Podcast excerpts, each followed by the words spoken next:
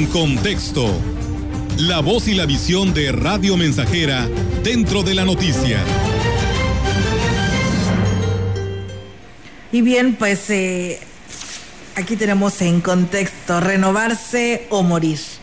La pandemia por el coronavirus ha traído efectos muy negativos a todo el mundo. Trastocó nuestra forma de vivir, ha acabado con miles de empresas y ha dejado a millones de personas sin empleo en toda el orbe, sin contar, eh, por supuesto, el trágico saldo en muertes.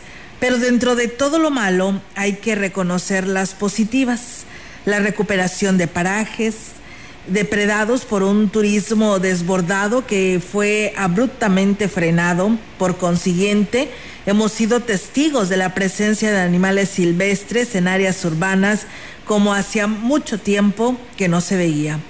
En el caso de México, al suspenderse las clases presenciales para evitar los contagios, padres de familia pues debieron de haber hecho pues algo pues de gala para su ingenio y poder resolver las necesidades de sus hijos en cuanto a la educación se refiere y como país nos ha obligado a crecer en la aplicación de la tecnología para cumplir con los programas de estudio. En igual circunstancia, los diferentes niveles de gobierno han tenido que meter el acelerador para adecuar sus servicios a través del área cibernética.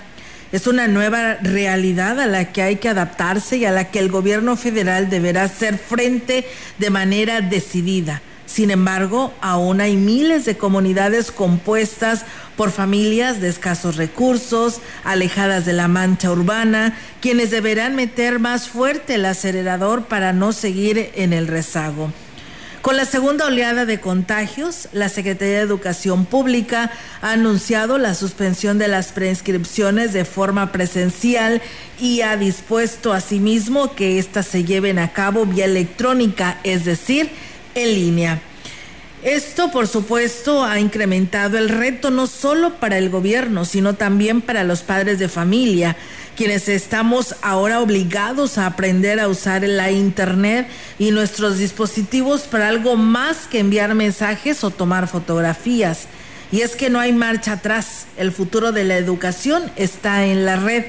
La nueva normalidad así lo exige y ojalá que ese impulso que la pandemia ha dado a la modernización de la tecnología en México alcance para todos y tengamos la oportunidad de acceder a estas oportunidades. Es vital para el país.